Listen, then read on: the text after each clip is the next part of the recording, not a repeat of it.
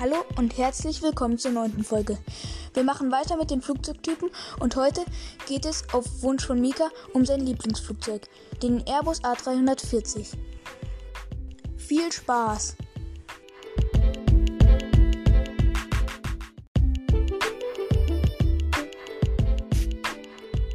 Allerdings möchte ich mich zuallererst mal für das Feedback und die Vorschläge für meinen Podcast von Mika bedanken.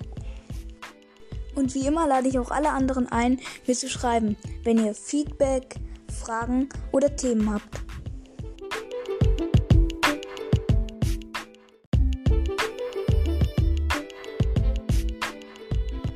Jetzt aber zum Thema. Parallel zum A330, den wir ja in der letzten Folge hatten und welcher als Mittel- bzw. Langstreckenjet geplant war, entwickelte man ein A340, der für Lang- bzw. Ultralangstrecken gedacht war. Dieses Flugzeug sollte die bereits veralteten Flugzeuge DC-10 und Lockheed TriStar ablösen. Man entschied sich, das Flugzeug im Gegensatz zum A330 mit vier statt mit zwei Triebwerken zu bauen. Damit wollte man den ETOPS-Einschränkungen entgegenwirken. Denn im Gegensatz zu heute, wo zweistrahlige Jets um die halbe Welt fliegen, durfte man damals mit zweistrahligen Flugzeugen nur Strecken fliegen, in denen im Falle eines Triebwerksausfalls innerhalb von beispielsweise zwei Stunden ein Ausweichflughafen erreicht werden konnte. Das wiederum bedeutet, dass man mit einem ETOPS 120 Rating beispielsweise oder ETOPS 120 steht für 120 Minuten, also zwei Stunden, dass man mit einem solchen Rating nur über sehr lange Umwege über den Atlantik fliegen konnte.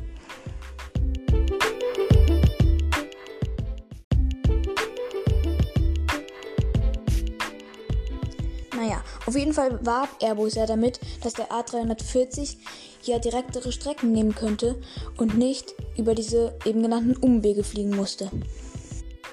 Aber wie wir heute wissen, hat dieses Argument dann doch nicht so lange gehalten. Denn inzwischen ist es so, dass die Triebwerke so zuverlässig geworden sind, dass sie jetzt beispielsweise kein ETOPS 120 Rating haben, sondern ein ETOPS 300 Rating. Und das ist dann schon wieder ein ganz anderer Schnack. Damit kann man nämlich locker über den Atlantik fliegen. Und wie wir ja auch wissen, lieferte Boeing kurz danach die Boeing 777. Ein sehr effizientes, ein sehr modernes und eben ein zweistrahliges Flugzeug. Das sorgte dann dafür, dass der Airbus A340 eigentlich für Airbus ein ziemlicher Misserfolg war.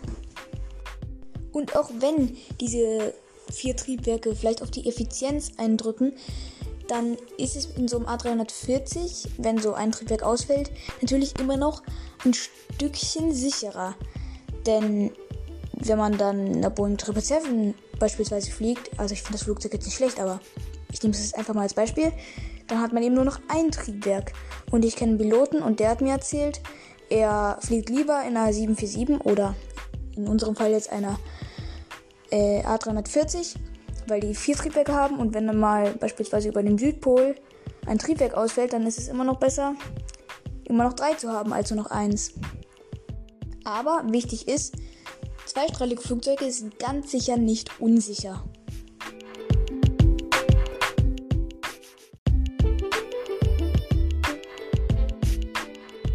So, jetzt haben wir aber ziemlich lange um den heißen Brei herumgeredet.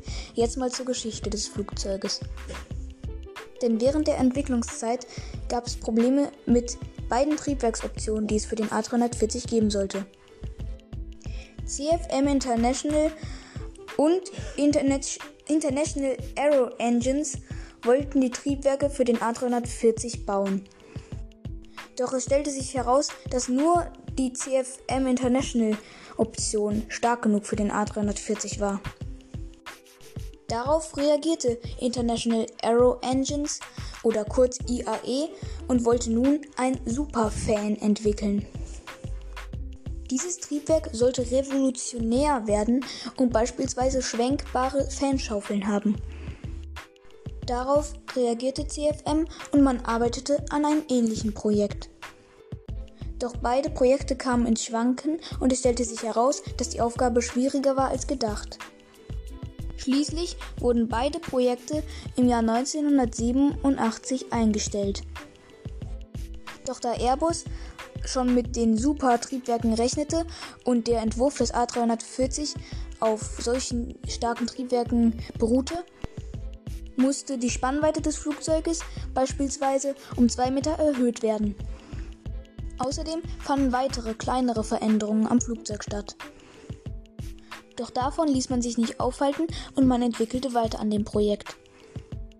Da sich A330 und A340 alles bis auf die Triebwerke teilen, sollte die Grundversion wie beim A330 die Endung 300 haben. Nach der Entwicklungszeit erfolgte der Erstflug im Oktober 1991. Eineinhalb Jahre später wurde die erste Maschine an Lufthansa übergeben.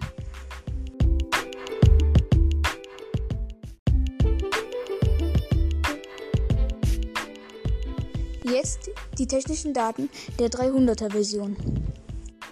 Das Grundmodell A340-300 hat eine Länge von 63,60 Metern, eine Spannweite von 60,30 Metern und eine Höhe von 16,80 Metern. Das Flugzeug kann in einer Dreiklassenbestuhlung 295 Passagiere mit einer Geschwindigkeit von 880 km/h über eine Distanz von 13.350 Kilometern transportieren. Das maximale Startgewicht liegt bei 271 Tonnen und die Triebwerke sind 4 CFM 56 5 C2 Triebwerke. Und wer es Lust bekommen hat, sich so ein Ding zuzulegen, das kostet bei Airbus 228 Millionen Euro Liste.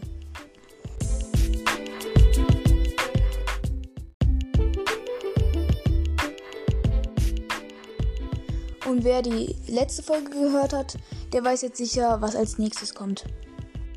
Und zwar, wie beim A330 auch, eine Verkürzung. Die Entwicklung der gerade eben genannten verkürzten Version, welche A340-200 heißen sollte, wurde im Jahre 1987 angekündigt. Im, er, am 1. April 1992 erfolgte der Erstflug und die erste Maschine wurde 1993 von Lufthansa abgenommen.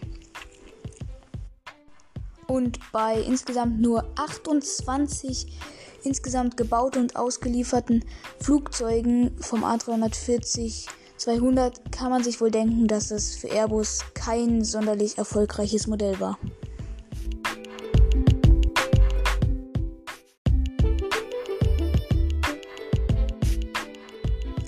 Jetzt die technischen Daten. Der A340-200 hat gegenüber der 300er Version einen um 4 Meter gekürzten Rumpf und kommt damit auf eine Länge von 59,40 Meter. Spannweite und Höhe sind bei den beiden Modellen identisch.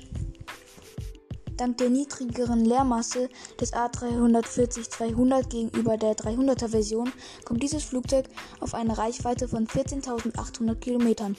Das sind über 1000 mehr als die Reichweite des A340-300. Die maximale Startmasse liegt bei 257 Tonnen und die Triebwerke sind die gleichen des A340-300. Der Listenpreis liegt bei 228 Millionen US-Dollar.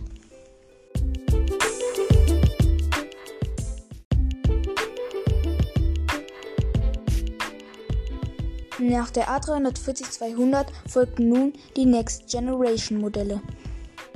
Diese unterscheiden sich von den vorigen Modellen durch ein geändertes Hauptfahrwerk, größere Triebwerke und um 50% vergrößerte Tanks.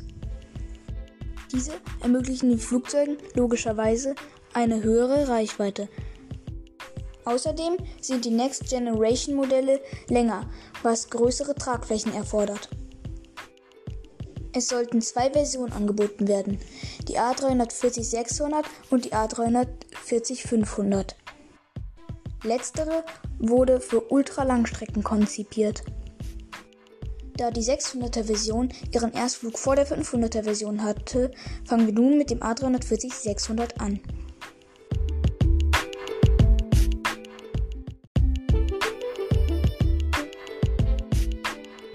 Das Ziel der A340-600 war es, die ersten Versionen der 747, sprich 747-100 und 747-200 abzulösen. Während die Passagierkapazität gegenüber der 747 identisch bleiben sollte, sollte sich die Frachtkapazität verdoppeln. Nach der Entwicklungsphase fand am 23. April 2001 der Erstflug statt. Nach einem Testprogramm, was etwas über ein Jahr andauerte, wurde die erste Maschine im August 2002 an den Erstkunden Virgin Atlantic übergeben.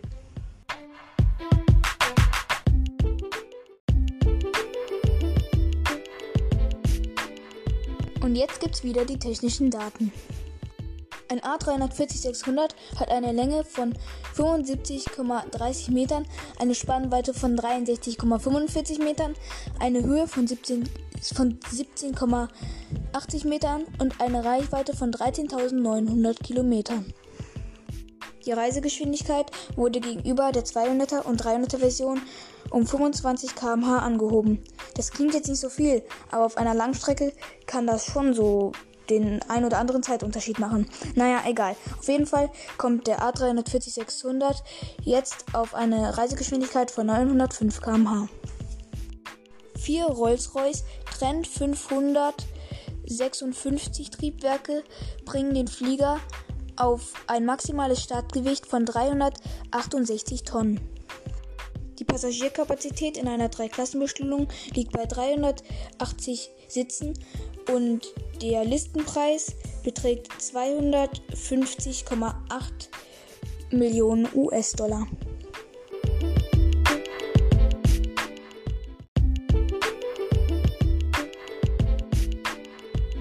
Jetzt zur A340-500. Diese Variante ist, wie gerade eben schon angesprochen, die Ultralangstreckenversion des A340. Sie hat gegenüber der A340-600 einen um knapp 7 Meter verkürzten Rumpf. Da diese Maschine aber immer noch sehr lang ist, befindet sich auf dem Seitenleitwerk der A340, 500 und 600 eine Kamera. Diese soll die Piloten beim Ausrangieren oder generell beim Rangieren unterstützen. Übrigens, falls du im A340 oder, soweit ich weiß, auch A380 sitzt und vor dir ein Monitor ist, dann hast du bei den meisten Fluggesellschaften auch Zugriff auf diese Kamera. Das heißt, du kannst auf jeden Fall am Boden, in der Luft bin ich mir nicht ganz sicher, aber auf jeden Fall kannst du dir die Aufnahmen dieser Heckkamera ansehen. Das nur so als kleinen Funny Fact nebenbei. So, jetzt aber wieder zurück zum A340-500. Diese hatte ihren Erstflug nämlich am 11. Februar 2002 und im Dezember 2002 wurde die erste Maschine an Emirates ausgeliefert. Und jetzt nochmal einen zweiten Funny Fact. Denn mit dem A340-500 von Singapore Airlines wurde lange Zeit oder ja, nicht ganz so lange Zeit, aber damit wurde auf jeden Fall mal die längste Strecke für Passagiere zugängliche Strecke der Welt bedient. Diese Strecke führte von Singapur nach Newark, also an, zu einem Flughafen in New York. Beziehungsweise führte ist nicht ganz richtig, denn inzwischen wird diese Strecke auch schon wieder bedient und zwar von einem A350 ULR der gleichen Fluggesellschaft. Das ist übrigens die Ultra-Langstreckenversion des A350, welche nur so nebenbei auch die Ablöse des A340 ist.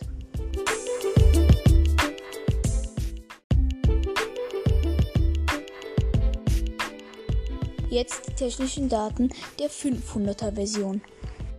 Dieses Flugzeug hat gegenüber der 600er Version, wie gerade eben schon erwähnt, einen um knapp 7 Meter verkürzten Rumpf und kommt damit auf eine Länge von 67,90 Metern. Die Spannweite und die Höhe der 500er und der 600er Version sind identisch. Jedoch legt der A340-500 gegenüber dem A340-600 bei der Reichweite nochmal 3000 Kilometern drauf, was schon echt ganz ordentlich ist. Somit kommt diese Maschine nun auf 16.700 Kilometern. Während sich die Reisegeschwindigkeit ebenfalls beide Flugzeuge teilen, wurde beim Startgewicht nochmal gut 12 Tonnen obendrauf gesetzt. Somit kommt die 500er Version auf 380 Tonnen maximales Abfluggewicht. In einer Dreiklassenbestuhlung bietet der Flieger Platz für 313 Passagiere. Und nochmal ganz kurz zurück zu dem Ultralangstreckenflug von Singapore Airlines.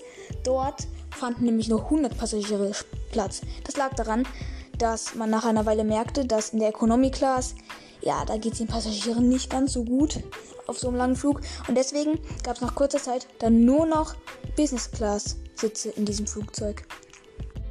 Aber das nur so am Rande. Die Triebwerke sind vier Rolls-Royce Trend 553 und der Flieger hat einen Listenpreis von 250,8 Millionen US-Dollar.